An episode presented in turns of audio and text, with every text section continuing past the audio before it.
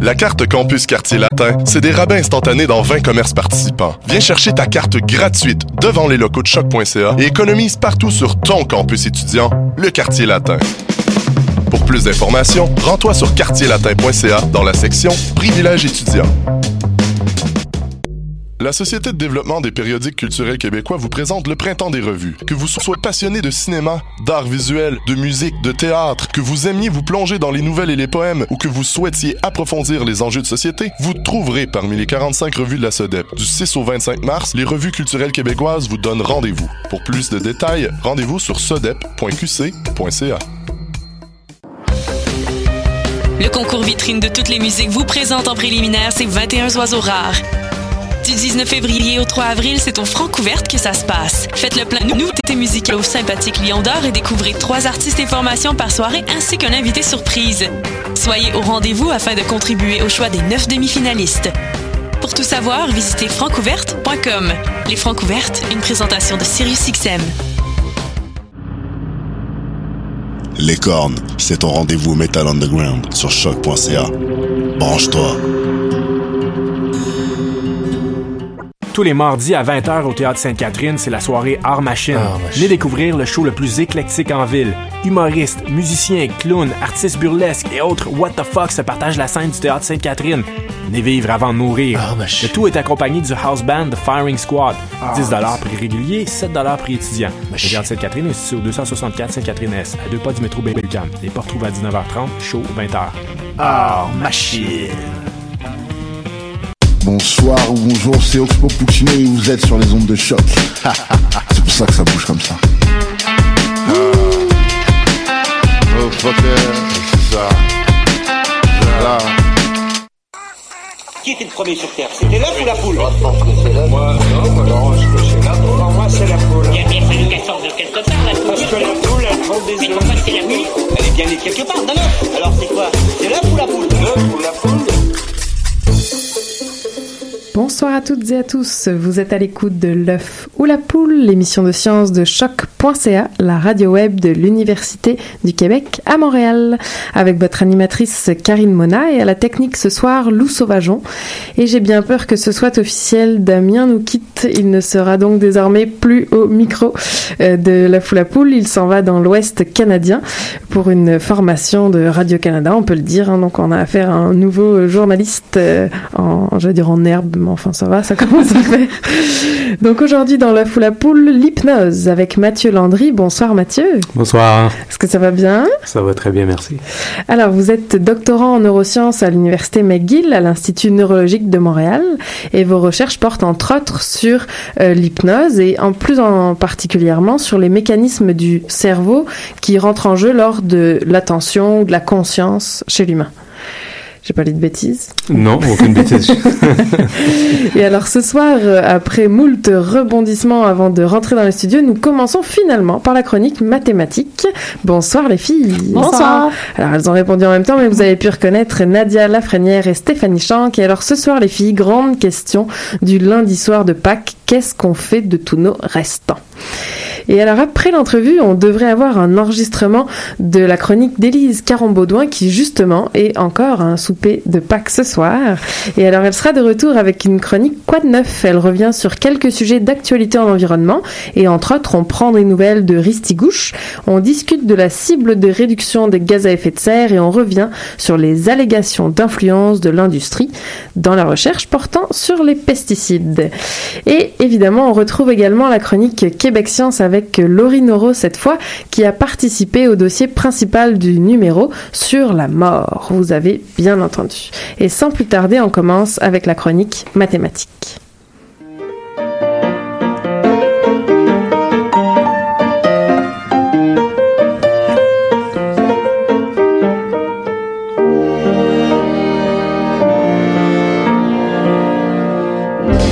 Alors les filles, je gage sur un sandwich au jambon Ben oui, t'as raison. Donc, avec le congé pascal qui se termine, on a une petite pensée pour les personnes qui se retrouvent avec beaucoup de jambon. On vous donnera pas de trucs pour le conserver, ni de recettes de sandwich au jambon. On va plutôt se questionner sur la façon de trancher votre sandwich. Capital. Voilà. On est des mathématiciennes. Prenons un sandwich assez simple. Donc, on, on va y aller pour du pain, du jambon puis du fromage. On veut couper ce sandwich-là en deux, en faisant une seule coupe droite. Mais là, pas question de faire de l'origami avec le sandwich, là, une, une seule coupe. Et avec cette coupe-là, on voudrait que les deux moitiés du sandwich comportent la même quantité de chaque ingrédient. Autant de pain, autant de fromage et autant de jambon.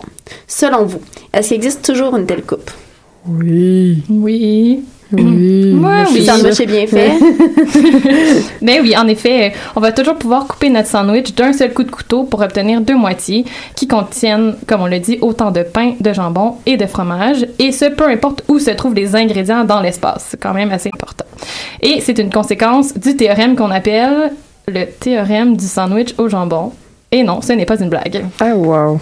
Pour vous aider à comprendre le principe, on va commencer par quelque chose de plus élémentaire qu'un sandwich avec trois ingrédients. Donc, supposons qu'on prend un fil d'une certaine longueur. On peut toujours trouver un point sur le fil qui le coupe en deux moitiés égales. Donc, ça sera un peu l'analogue du théorème du sandwich au jambon, mais en une dimension.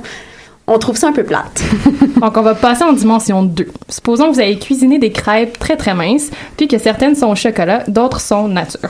Vous partagez avec votre meilleur ami vos crêpes et vous souhaitez couper d'un seul trait les deux crêpes, de sorte que chacun d'entre vous ait exactement la moitié de chacune des deux crêpes. Eh bien, peu importe comment elles sont posées sur la table, ça va être possible. Et là, on fait euh, l'hypothèse qu'on a un couteau assez long, là, quand même. Bien sûr. Si on avait une seule crêpe, ce serait facile. Donc, pour chaque angle dans lequel on veut couper la crêpe, il existe un endroit où placer le couteau pour que ça fonctionne, quitte à ce que la coupe passe pas par le centre. Parmi tous ces angles-là, il y en a au moins un pour lequel la ligne qui coupe en deux parties égales la première crêpe le fait aussi pour la deuxième. Donc, évidemment, l'angle qui fonctionne dépend de la position relative des deux crêpes. Ce qu'on sait, c'est que cet angle-là existe. On peut l'approximer, mais c'est pas si évident de trouver l'angle avec précision. Donc maintenant, en dimension 3, on retrouve notre fameux sandwich.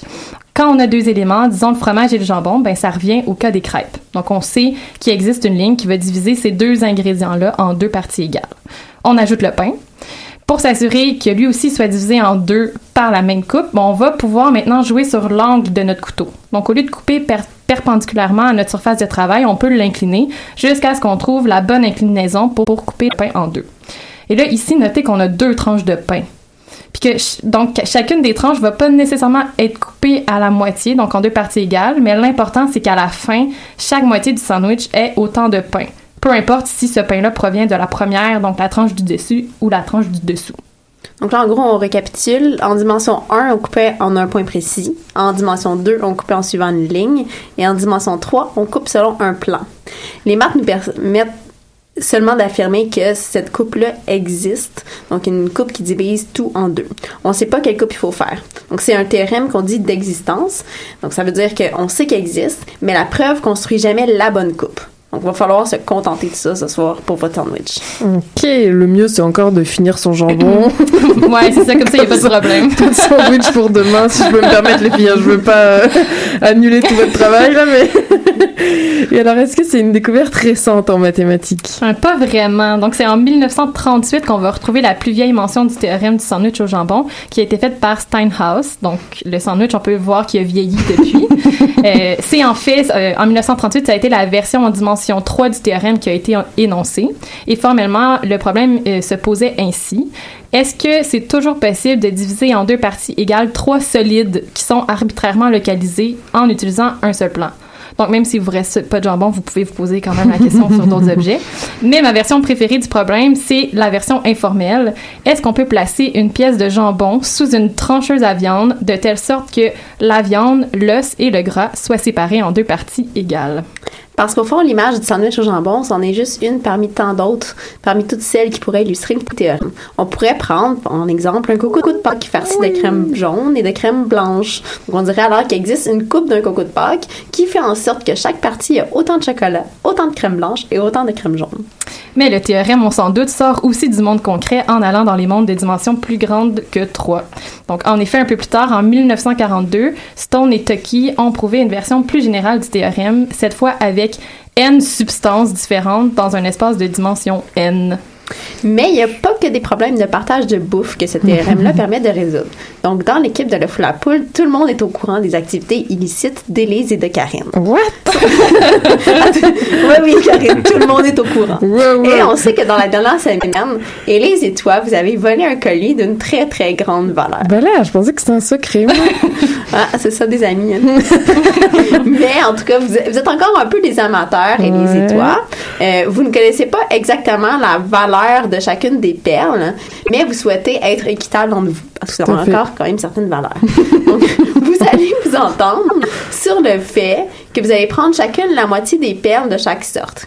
Le problème aussi, c'est que la chaîne, elle aussi, elle a une grande valeur, puis vous voulez pas la couper trop souvent. OK.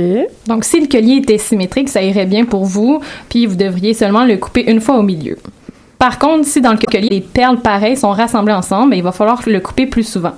Mais dans tous les cas, on peut adapter le théorème du sandwich au jambon pour compter le nombre de coupes nécessaires.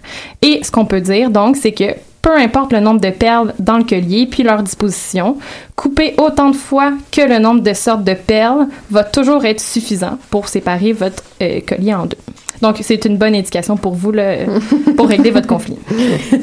Et parlant de comment couper des choses, donc on revient à la bouffe hein, parce qu'on est comme ça, on a trouvé pendant nos recherches une vidéo qui montrait comment couper un bagel en deux pour former deux anneaux imbriqués les uns dans les autres. Donc pour les fans de fromage à la crème ou encore de géométrie, ben ça augmente la surface pour en tartiner, puis on vous laisse essayer ça.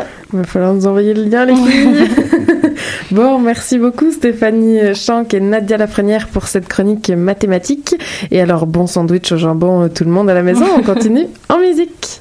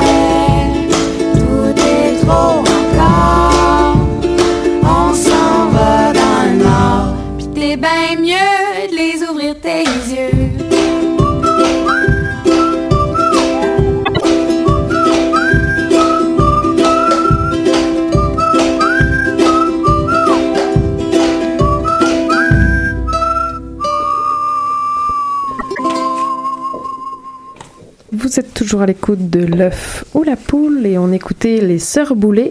T'es bien mieux de les ouvrir tes yeux. Alors, on commence tout de suite avec notre entrevue aujourd'hui, l'hypnose avec Mathieu Landry. Donc, rebonsoir Mathieu. Comme je dis en introduction, vous êtes doctorant en neurosciences à l'Institut neurologique de Montréal à l'Université McGill et vous êtes donc euh, spécialisé entre autres euh, sur l'hypnose et comme je le disais sur les mécanismes du cerveau lors de l'attention ou de la conscience euh, humaine. Alors en premier, une question bien simple. En quoi consiste l'hypnose? Qu'est-ce que c'est?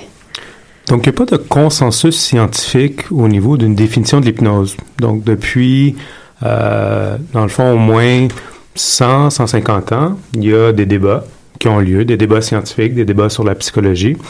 Et puis, plus récemment, euh, entre autres l'APA, donc l'organisme américain qui chapeaute la psychologie, a essayé de fournir une définition qui permettra aux cliniciens de travailler sur un outil précis et puis essayer de fournir aussi aux scientifiques comme moi un objet d'étude très précis. Euh, on n'est pas arrivé à aucun consensus. Étant donné plusieurs débats au niveau théorique, euh, dans lesquels je ne rentrerai pas ici, euh, mais en 2003 ou en 2005, je crois plutôt, la définition avec laquelle est arrivée l'APA ou la division de l'APA qui chapeaute l'hypnose était une définition très longue, très alambiquée, très peu précise et concise. Ce qui fait en sorte que dans les deux dernières années, l'APA a chapeauté une nouvelle fois un nouveau comité qui cette fois-ci est arrivé avec une dé définition un peu plus parcimonieuse, certainement trop générale, mais parcimonieuse au sens où elle nous dit que l'hypnose d'abord comprend une certaine forme d'absorption mentale. Donc cette capacité-là à utiliser nos ressources attentionnelles pour être absorbées vers un objet mental.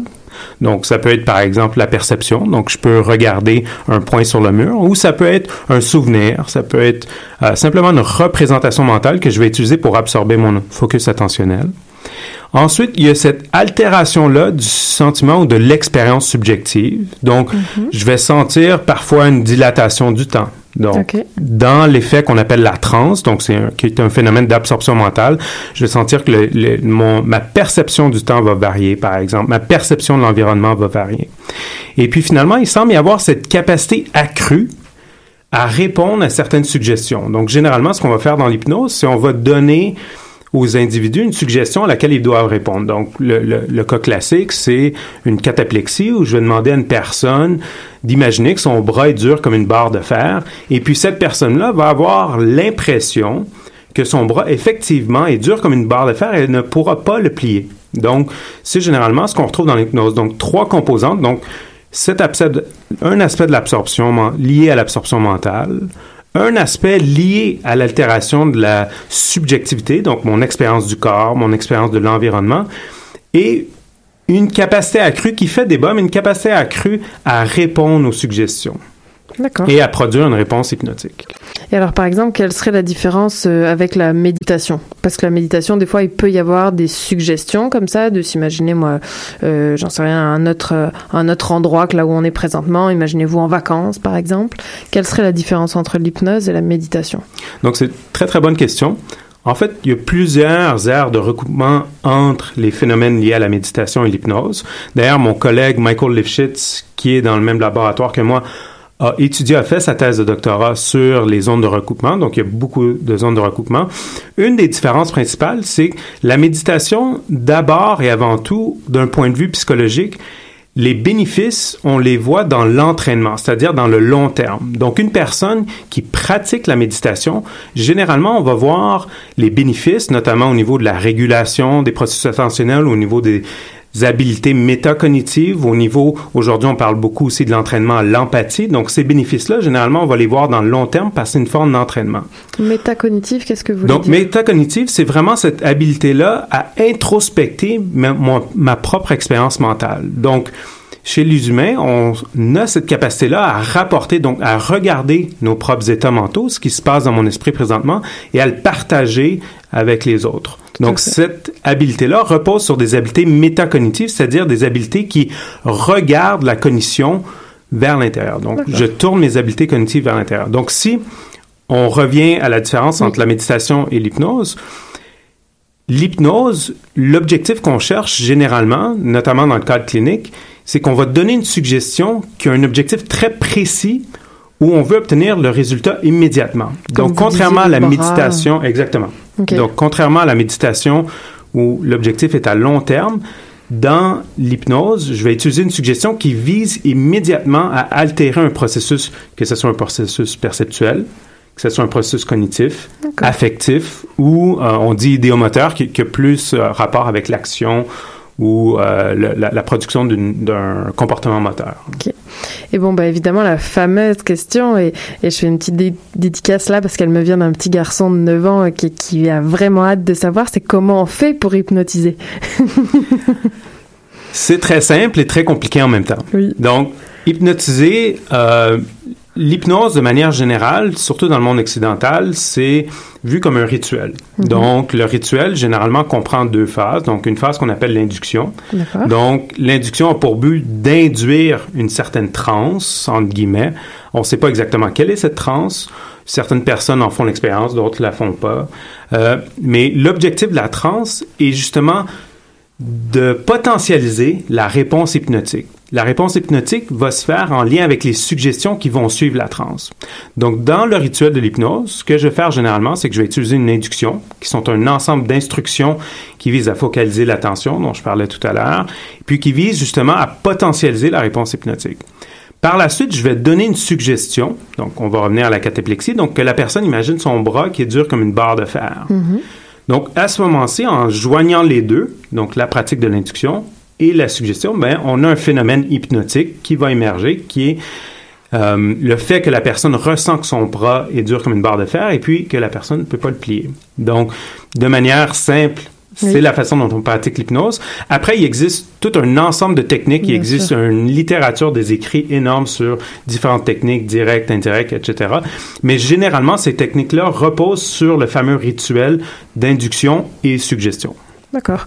Et alors, euh, c'est pas tout le monde qui peut hypnotiser en théorie. Ça prend. Est-ce que ça prend une formation finalement? Donc, au Québec, la Société euh, québécoise d'hypnose, euh, je pense que c'est la même chose aussi pour la Société canadienne d'hypnose. Le discours qu'on prône, c'est qu'effectivement, il faut être un professionnel de la santé d'abord et avant tout pour pratiquer l'hypnose. Donc, ça veut dire que d'abord, euh, la façon dont on conçoit l'hypnose, c'est que l'hypnose est d'abord un outil thérapeutique. Donc, d'abord et avant tout, je suis un professionnel de la santé qui a des compétences très particulières, que ce soit en dentisterie, que ce soit en psychologie, que ce soit en médecine. Et en tant que professionnel, dans mon coffre à outils, je vais avoir un outil qui s'appelle l'hypnose. Donc, je vais l'utiliser dans le cadre de ma formation professionnelle. Donc, c'est la façon dont la Société québécoise d'hypnose euh, perçoit ou conçoit l'hypnose, c'est-à-dire que d'abord, je dois être, par exemple, un psychologue.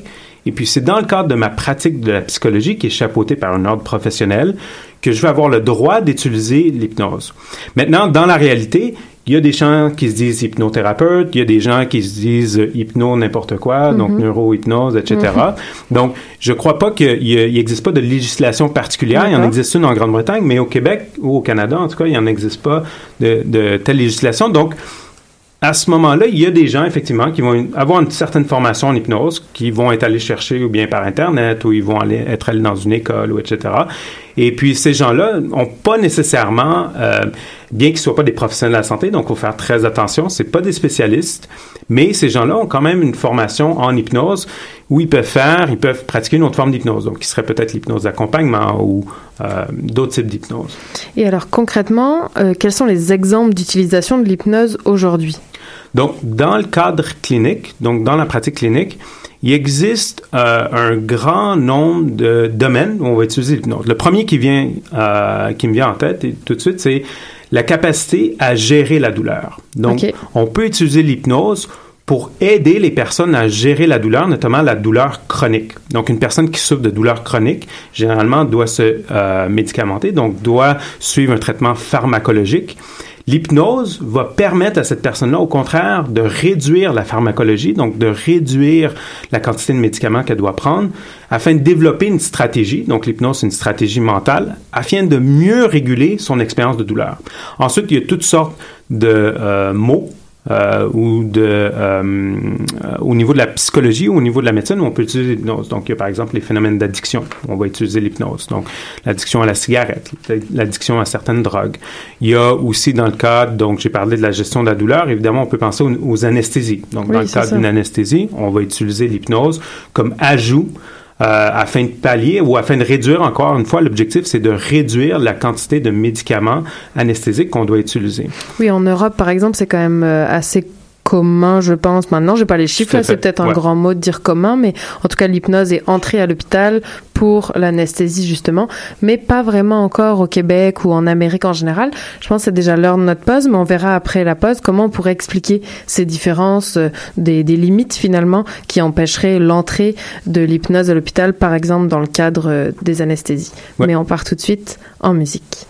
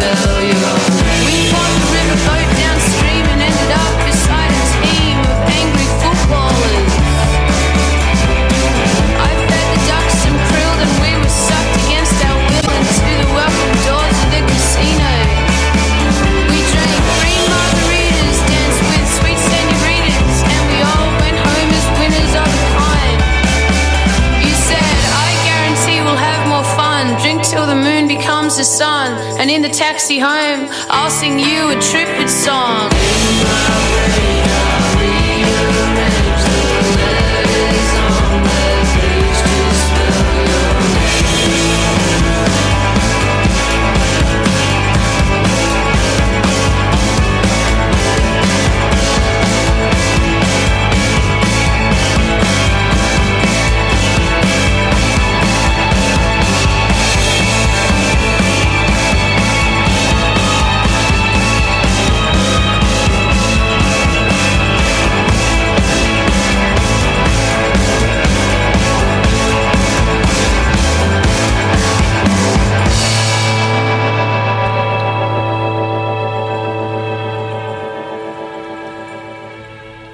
toujours à l'écoute de l'œuf ou la poule. On entendait History Eraser de Courtney Barnett. Aujourd'hui dans l'œuf ou la poule, l'hypnose avec Mathieu Landry. Donc comme on le disait en début d'entrevue, finalement on redéfinissait ce qu'il en était de l'hypnose et comment on fait euh, pour hypnotiser et on était aux exemples euh, thérapeutiques et biomédicaux dans lesquels on peut utiliser l'hypnose et on s'était arrêté sur euh, l'application de l'anesthésie par exemple qui se fait quand même assez souvent maintenant en Europe avant une opération. Mais alors ce que je me demandais c'est pourquoi en Amérique l'hypnose n'a pas fait son entrée aussi facilement, je dirais, à l'hôpital par exemple.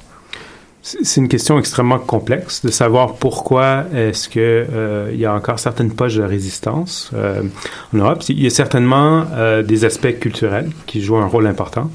Il y a effectivement une ouverture d'esprit qu'on voit en Europe. Donc, une partie de mes travaux de recherche se font en France. Et puis, effectivement, là-bas, je vois une plus grande ouverture d'esprit de la part de la communauté médicale. Euh, et puis ensuite, il y a des pionniers, donc des gens au- dont faut reconnaître la qualité du travail. Donc, par exemple, l'anesthésiste Marie-Elisabeth Finemonville, qui va être à Montréal cet été pour le congrès euh, mondial d'hypnose. Et puis, Marie-Elisabeth a fait un, un travail extraordinaire, à- non seulement d'un point de vue scientifique, donc à démystifier l'hypnose, à montrer quels sont les mécanismes qui sont impliqués au niveau cérébral, mais également d'un point de vue médical, à montrer qu'effectivement, il y avait des bénéfices à l'hypnose euh, dans le cadre d'anesthésie. Maintenant, il y a des gens aussi en Amérique qui ont fait le même type de travail. Donc, il faut reconnaître des gens comme Elvira Lang, par exemple. Donc, le docteur Elvira Lang, qui est une chirurgienne, qui a fait ce type de travail-là et puis qui a montré des bénéfices monétaires. Donc, c'est-à-dire qu'il y a des bénéfices importants à utiliser l'hypnose dans le cadre de la chirurgie parce que les patients vont souvent nécessiter, comme j'ai dit, moins de soins médicaux, mais également vont rester moins longtemps dans euh, leur lit, dans leur chambre d'hôpital, donc post-opératoire. Donc, il y a vraiment des bénéfices importants qu'on peut aller chercher. Puis, Elvira a réussi à quantifier ces bénéfices-là au niveau monétaire.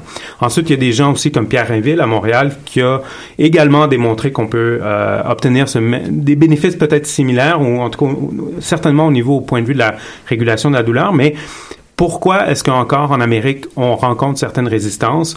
Euh, je pense que ça fait partie de la culture mé- médicale. Donc, c'est- très bien d'être sceptique. C'est normal, c'est sain qu'on ait des médecins qui prennent pas n'importe quelle thérapie, donc qui, utilisent les données probantes. Mais je pense que dans le cas de l'hypnose, on a aujourd'hui suffisamment de données pour démontrer que ça fonctionne et puis qu'on peut l'utiliser dans certains contextes. Donc, donc maintenant, l'hypnose, c'est pas une panacée. On va Mhm. pas guérir le cancer de l'hypnose, on va pas guérir du sida, mais au moins, on peut l'utiliser comme ajout thérapeutique dans plusieurs cadres thérapeutiques, que ce soit de la psychologie ou médicale, et puis obtenir des bénéfices, une certaine efficacité à tout le monde. Et alors justement, comment vous faites euh, arriver en laboratoire pour euh, réaliser des expériences sur l'hypnose? Là, vous avez déjà hypnotisé tous vos collègues, je suis sûre. ou- Toute ma famille.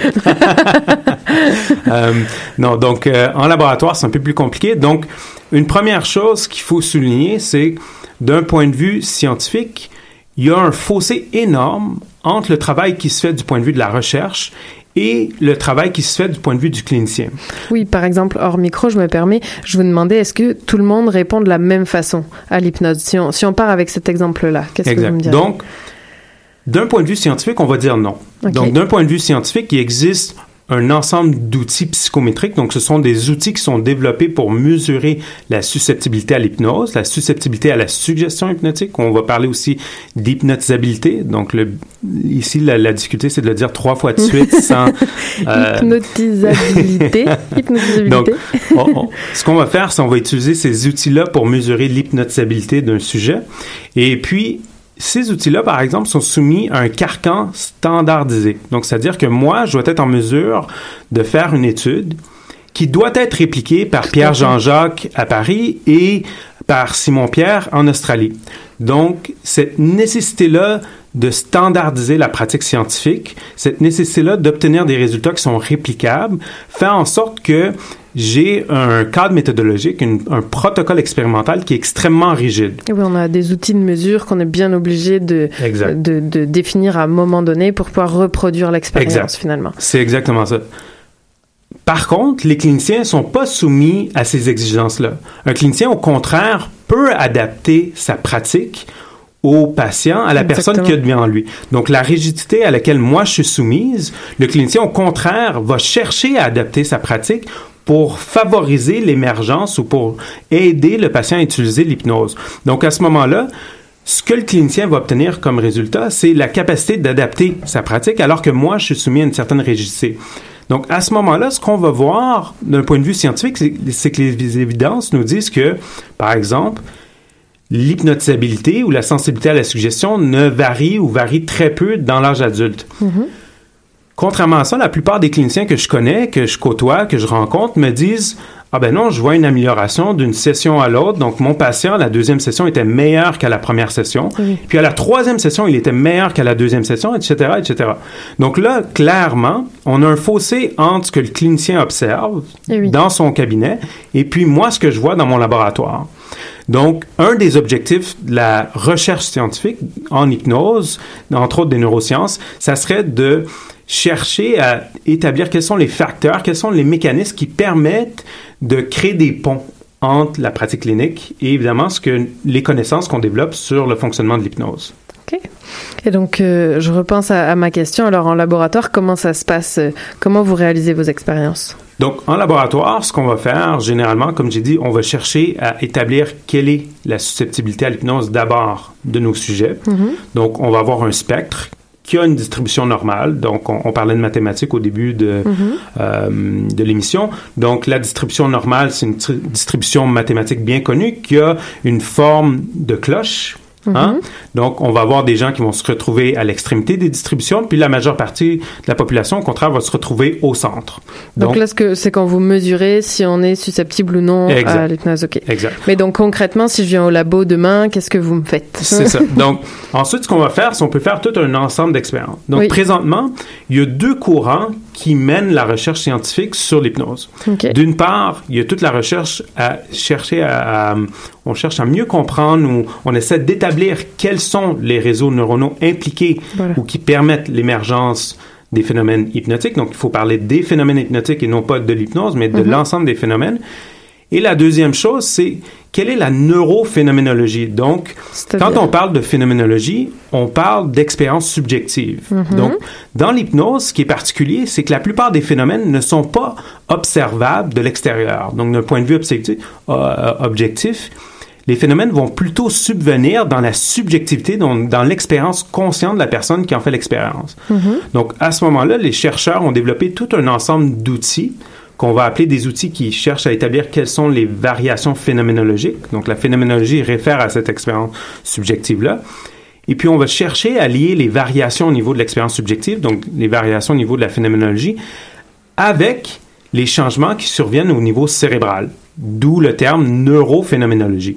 Donc, on va chercher à mieux comprendre, dans le fond, comment l'ensemble des phénomènes hypnotiques altèrent notre expérience subjective du monde et quelles sont les bases cérébrales, les mécanismes qui expliquent l'émergence de ces phé- phénomènes-là. Là, par exemple, vous faites de la neuroimagerie?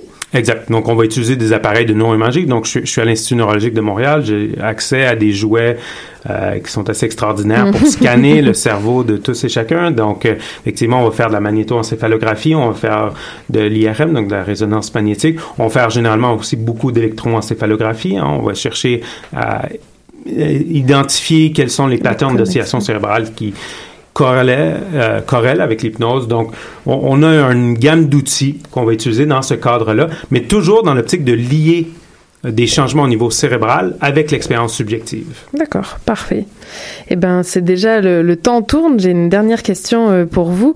D'après vous, est-ce que c'est l'œuf ou la poule? Notre éternelle question. Euh, il, me semble d'avoir euh, vu quelqu'un présenter dans un congrès nous dire que, évidemment, c'est l'œuf. Parfait. Euh, ouais. bon, mais pour conclure, euh, bah déjà, merci beaucoup d'avoir répondu à toutes nos questions. Et je l'ai pas dit en introduction, mais vous présentez euh, un cours avec l'Université populaire de Montréal. Donc, ça, ça a de populaire la façon dont ça s'organise, c'est-à-dire que c'est dans un bar le soir. En l'occurrence, vous, c'est les mercredis. Le prochain cours a lieu Cette semaine, donc, à la station O. euh, oui, tout à fait, sur Ontario. Exactement. Donc Ok. 1494, je pense, euh, rue Ontario. Donc tout le monde est bienvenu. C'est gratuit. Euh, on va donner quatre cours, moi et un clinicien, sur. On va chercher à démystifier l'hypnose, donc démystifier le folklore de l'hypnose, expliquer comment fonctionne l'hypnose, comment on l'utilise dans différents cas cliniques. Donc tout le monde est le bienvenu pour euh, venir prendre une bière ou un café et puis parler d'hypnose. Parfait. Ben, merci beaucoup vraiment euh, Mathieu Landry. Je rappelle que vous êtes doctorant en neurosciences à l'Institut neurologique de Montréal et à euh, donc à l'université euh, McGill et vous êtes aussi chercheur invité au laboratoire de sciences cognitives et psycholinguistiques à l'ENS à l'école normale supérieure de Paris et au Brain Institute de l'université Chapman en Californie. Ben, merci beaucoup d'être venu avec nous ce soir à l'œuf ou la poule. Ça me fait plaisir. Merci de l'invitation.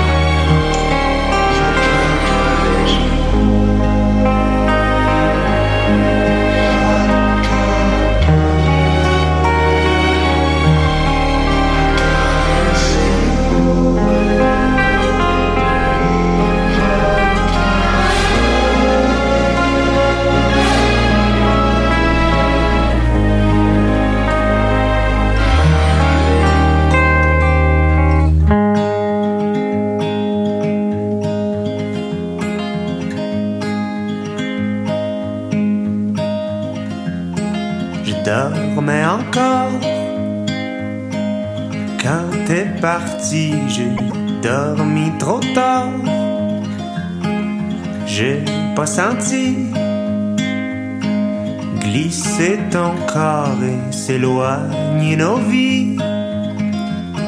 En ouvrant les yeux, un trou dans mon lit. J'ai crié ton nom et mon écho oh, oh, m'a renvoyé la nuit.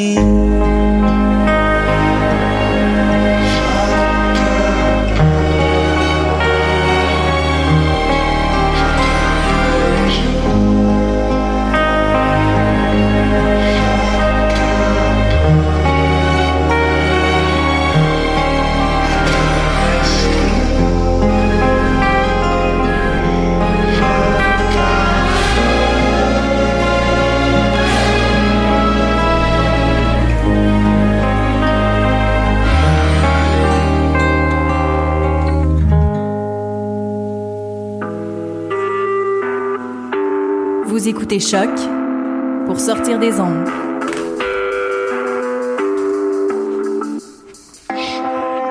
Podcast, musique, découverte. Sur choc.ca. Vous êtes toujours à l'écoute de l'œuf ou la poule et on continue avec la chronique Québec Science et ce soir nous avons Laurie Noro avec nous. Bonsoir Laurie. Bonsoir. Donc Laurie, tu es journaliste scientifique indépendante. Exactement. mais tu as collaboré au dossier spécial de ce numéro sur la mort. Ouais. Rien de moins. Donc, tout simplement, pourquoi s'être intéressé à ce sujet qu'est la mort? Ben, en fait, je vous dirais que c'est un dossier qui est né euh, avec plusieurs questions, en fait, auxquelles on n'avait pas de réponse. Et ce sont toutes des questions qu'on s'est tous déjà posées à un moment ou à un autre. Ne serait-ce que quand est-ce qu'on meurt? Euh, à quel moment est-ce que la mort euh, devient un phénomène irréversible? Et surtout, tout ce qui se passe, en en fait après la mort scientifiquement parlant. Alors c'est un dossier que j'ai fait entre autres avec Joël Leblanc qui lui signe euh, deux textes dans ce dossier Euh, et donc on s'est penché sur ce phénomène-là qui est assez mal compris par la science en fait parce qu'on s'y est jamais intéressé tout simplement. Alors euh, Joël Leblanc de son côté lui s'est plus attardé sur ce qui est de la définition de la mort qui est assez variable en fait entre les pays et même à travers les provinces. Donc quand est-ce qu'on peut déclarer qu'un individu est, est effectivement décédé? Est-ce que la mort cérébrale est encore une bonne définition? Et en fait, comment déterminer la mort cérébrale? Est-ce qu'on peut diagnostiquer finalement la mort? Euh, Ben entre autres, il y a l'imagerie médicale qui pourrait venir nous aider à vraiment dire ben cette personne-là est décédée, on ne peut plus rien faire. Mais il s'est aussi attardé sur un autre aspect intéressant de la mort, c'est-à-dire un peu une sorte de résurrection.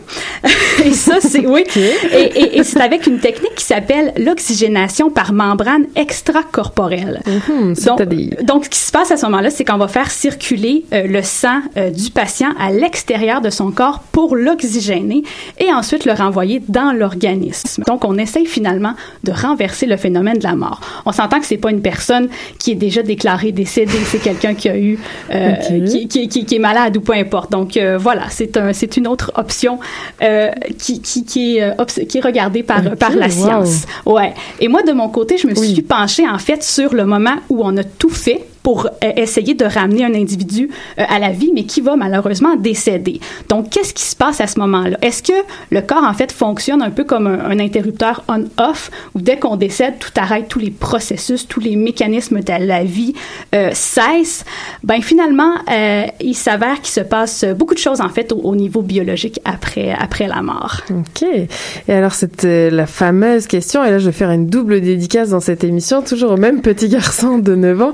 Quand je ai dit qu'on parlerait de ça, il m'a dit Oui, mais quand est-ce qu'on meurt vraiment? Quand est-ce qu'on sait qu'on est mort Oui, oui, exactement. Et ben là, j'ai dit euh, c'est une très large question. Il n'y a, pas- a une seule réponse à ça. Mais je pense qu'avant de répondre à la question quand est-ce qu'on meurt, euh, il faut faire une distinction importante entre la mort de l'organisme et la mort cellulaire. C'est-à-dire que c'est pas parce qu'on va déclarer la mort de quelqu'un que tout va s'arrêter au niveau cellulaire. Au contraire, il y a beaucoup, beaucoup d'activités euh, qui se poursuivent.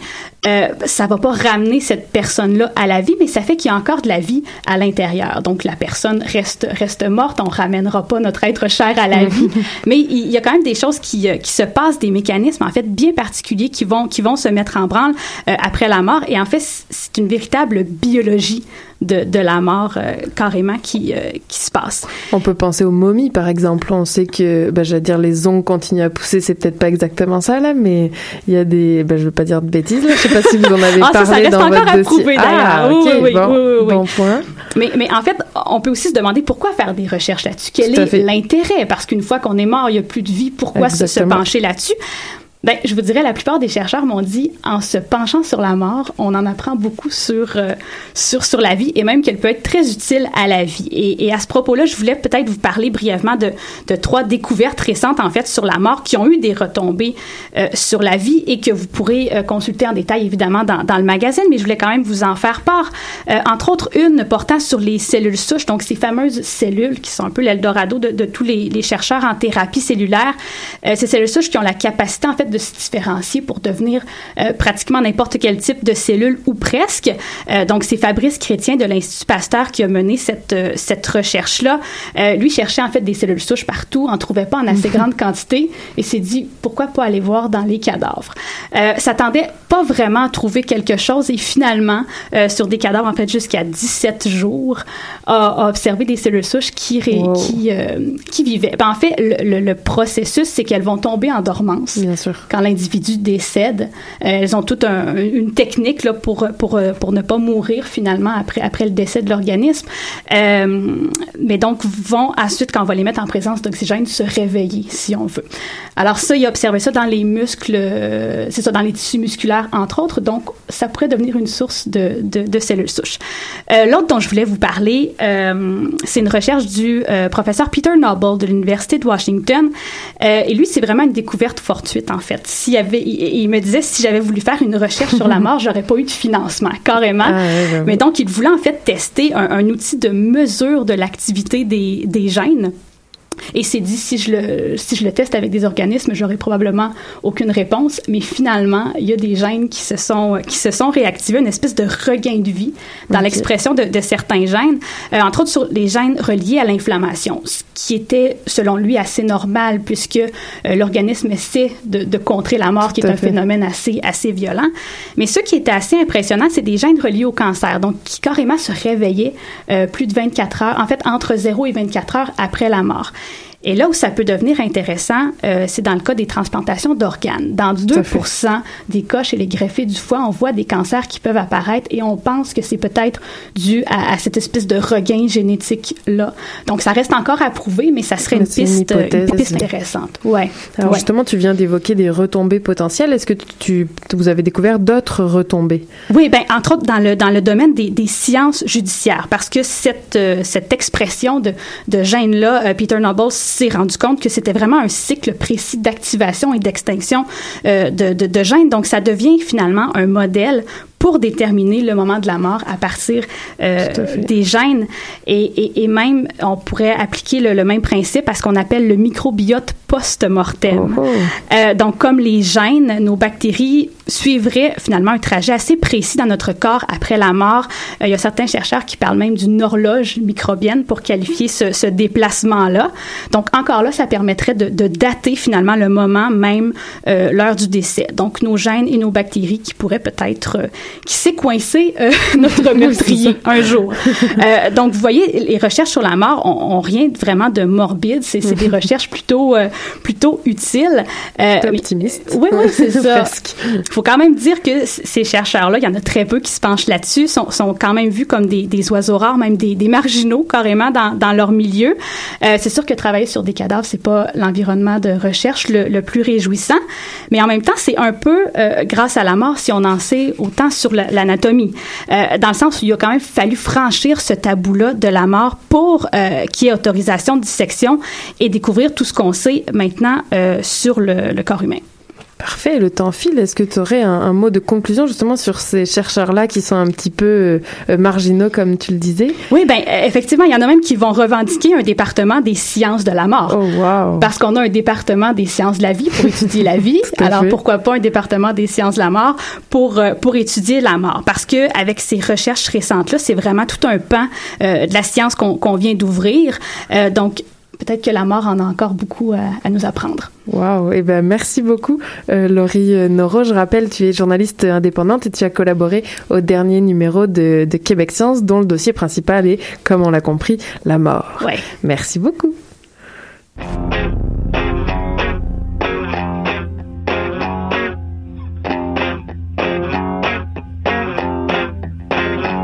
On est ben dans ma tête. On est une gang à se partager la fête. On est ben dans ma tête. Tout le monde se parle, personne s'écoute, mais est qu'on est ben dans ma tête? Y'a juste une chaise pis y'a pas de musique. Tout le monde se baisse pogne la statique. Je veux pas finir comme mon vieux père dans un asile à chercher mon air.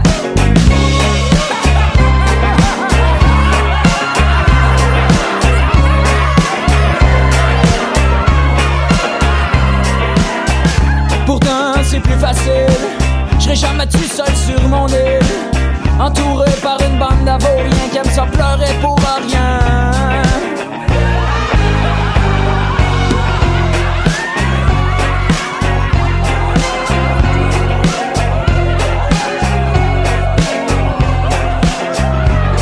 On est pas dans ma tête On est une gang à se partager la fête. On est dans ma tête des fois il peut manquer un boulon. Des fois on fait juste ce qui nous tente. Des fois on est continuellement con sur le double fait de 40 Dingo! On rappelle que ce n'est pas une carte pleine On joue seulement dans les quatre coins Seulement les coins. On reste un coin. J'avoue c'est difficile. Je suis pris dans le piège, je suis vieux sénile Encerclé par une bande d'historiens Qui aiment ça me rappeler pour rien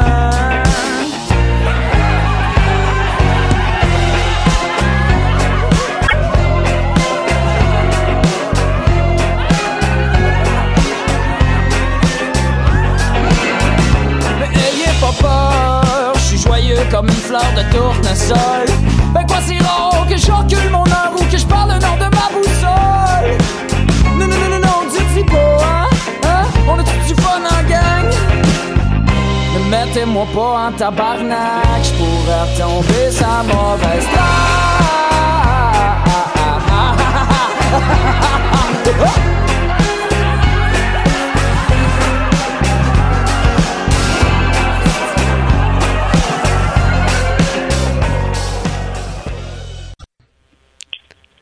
Bonsoir Élise. Ce soir, tu nous fais une chronique Quoi de neuf dans laquelle tu reviens sur quelques sujets marquants dont tu as traité dans tes chroniques précédentes.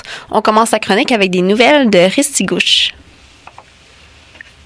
Bonsoir. Ben oui, on se souvient de Ristigouche-Est, hein, cette petite municipalité de quelques dizaines d'habitants en Gaspésie, qui a adopté en 2013 un règlement qui visait à instaurer une distance d'au moins 2 km entre un puits de forage pétrolier et un puits artésien utilisé comme source d'eau potable. Donc, la municipalité était convoitée par la compagnie pétrolière Gastem, qui avait mesuré un potentiel d'exploitation pétrolière, puis qui avait acheté des droits d'exploration. Donc, suite à l'adoption du règlement municipal, Gastem avait poursuivi la petite municipalité de Restigouche en justice pour un million de dollars en prétendant que le nouveau règlement l'avait obligé à suspendre ses activités d'exploration et donc qu'elle avait subi des pertes financières importantes. Mais Ristigouche avait alors mis en place une campagne de sociofinancement pour être en mesure de payer les frais d'avocat engendrés par la poursuite intentée par Gastem. Ben, le 28 février dernier, on apprenait que la Cour supérieure rejetait la requête de Gastem. Donc, la juge Nicole Tremblay disait, et je cite, le règlement municipal résulte d'un travail sérieux et que Ristigouche devrait veiller à la protection des cours d'eau en respect des règles gouvernementales et Gastem devra en plus payer à peu près 165 000 à la municipalité. Wow, c'est une super nouvelle pour commencer ta chronique en force. Et on continue maintenant avec nos objectifs de réduction des gaz à effet de serre. Oui, j'espère que vous avez profité de cette bonne nouvelle parce que c'est à peu près la seule de ma chronique. Donc, on apprenait cette semaine malheureusement, sans grande surprise, que le Canada ratera sans doute son objectif 2020 de réduction des gaz à effet de serre. Donc, l'objectif initial fixé pour 2020 était de réduire de 17% euh, nos émissions par rapport au niveau de 2005. On apprenait dans le document de la commissaire fédérale en l'environnement que 7 des 12 provinces et territoires n'avaient en fait pas de site de réduction des gaz et que seulement le Nouveau-Brunswick et la Nouvelle-Écosse étaient en bonne voie de rencontrer leurs objectifs. Du côté du Québec, on est également bien loin du compte. Donc, selon la ministre du Développement durable, de l'Environnement et de la lutte contre les changements climatiques, Isabelle Melançon, nos émissions de gaz à effet de serre auraient diminué de 9% mais nous n'avons pas encore rencontré nos objectifs. Il faut donc intensifier nos efforts selon la ministre. Donc, au programme, l'augmentation de la vente des véhicules à zéro émission, la bonification du transport en commun. Donc, cette semaine, la ministre Melançon semblait aussi fermer la porte de façon plus définitive à l'exploitation pétrolière et gazière dans la région, dans l'optique de rencontrer nos objectifs. Et finalement, on ne peut pas passer sous silence les allégations qui entourent l'influence de l'industrie dans la recherche sur les pesticides au Québec. Oui, on apprenait effectivement en mars, dans un article du journaliste Thomas Gerbet à Radio-Canada, que plusieurs chercheurs avaient démissionné du centre de recherche sur les grains, le Sérum, un institut de recherche financé à 68 par les fonds publics et dont l'objectif est de réduire l'utilisation des pesticides. Or, on apprenait que le conseil d'administration du Sérum était presque entièrement constitué de membres de l'industrie agrochimique, des producteurs de grains du Québec, des fournisseurs de semences et pesticides. En plus de la vague de démission des chercheurs du Sérum, il semblerait que plusieurs d'entre eux ont subi de l'intimidation de la part des membres du conseil d'administration et que des, des études réalisées au Sérum concernant, entre autres, les pesticides néonicotinoïdes n'ont pas été publiées ni diffusées. Donc, entre autres, ces études illustraient le peu de rendement apporté par l'utilisation de ces pesticides dans les cultures de soya et de maïs. Donc, suite à cette nouvelle, plusieurs chercheurs travaillent sur l'impact des pesticides sur la santé humaine ont souligné l'absence de l'utilisation du principe de précaution dans le processus d'homologation des pesticides et des autres composés chimiques. Donc, nous avons été 11 chercheurs à écrire une lettre ouverte qui demande la création d'un fonds de recherche indépendant pour l'étude des impacts des pesticides. La ministre de l'Agriculture a affirmé que le gouvernement ferait le nécessaire pour s'assurer d'avoir de la recherche indépendante au sérum. Donc, qui vivra verra, comme on dit. Merci beaucoup, Élise, pour ces bonnes et mauvaises nouvelles. Vous êtes toujours à l'écoute de l'œuf ou la poule et ça y est, c'est l'heure de nos remerciements. Donc on remercie notre invité euh, Mathieu Landry pour nous avoir parlé de l'hypnose. Merci aussi à nos chroniqueuses Élise Carambaudouin qu'on vient d'entendre, Stéphanie Chanck et Nadia Lafrenière. Merci également à Lou Sauvageon pour la technique ce soir un peu rock'n'roll, alors doublement merci. Et on remercie Stéphanie et Nadia de nouveau pour la sélection musicale, Anaïs Garançon pour la belle illustration une nouvelle fois de l'émission. C'était l'œuf ou la poule aujourd'hui, l'hypnose, émission que vous pouvez réécouter en balado-diffusion ou podcast dès demain sur choc.ca. Retrouvez-nous également sur la page Facebook et Twitter de l'œuf ou la poule. Qui était le premier sur Terre? C'était l'œuf ou la poule? Moi, je pense que c'est l'œuf. Moi, non, moi, non, c'est la poule. Moi, c'est la poule. Il y a bien fallu qu'elle sorte de quelque part, la poule. Parce que la poule, elle prend des Mais œufs. pourquoi c'est la nuit Elle est bien née quelque part d'un œuf. Alors c'est quoi? C'est l'œuf ou la poule? L'œuf ou la poule